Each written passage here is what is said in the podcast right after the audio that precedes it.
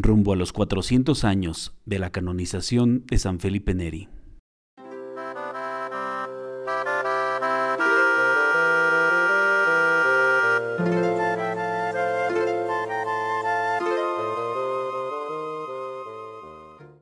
Buenas tardes.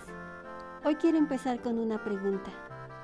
¿Cuántas veces nos hemos encontrado con personas que después de conocer su forma de vida nos han motivado a querer ser como ellas, a querer hacer todo lo que ellas hacen con tal de alcanzar un objetivo?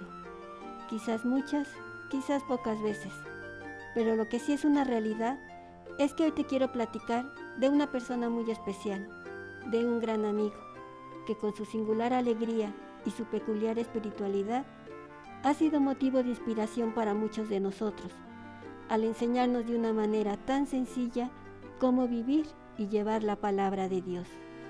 Él, con frases tan simples como esta, que a menudo solía decir, ¿cuándo empezamos a ser mejores? Nos enseña cómo por medio del servicio a los demás y a través de virtudes como la caridad y la humildad, podemos llegar a ser mejores personas.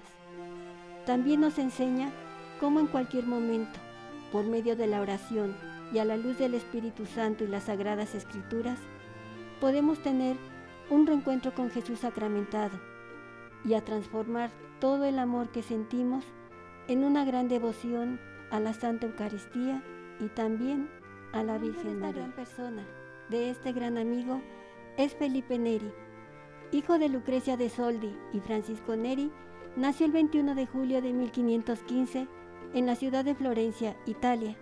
Fue bautizado en la iglesia de San Juan Bautista y el nombre de Felipe se lo pusieron porque así se llamaba su abuelo paterno.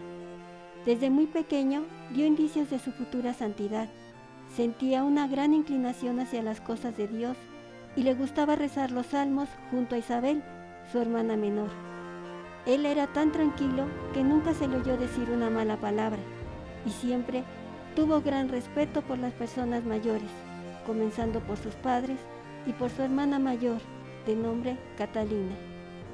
Debido a su constante alegría, a su espontánea sonrisa y a su fraternal amabilidad, todos le llamaban Pipo Bueno. Si quieres saber más de su vida, te invito a que me acompañes y que juntos recorramos el camino que nos llevará rumbo a los 400 años de canonización de nuestro santo patrón San Felipe Neri.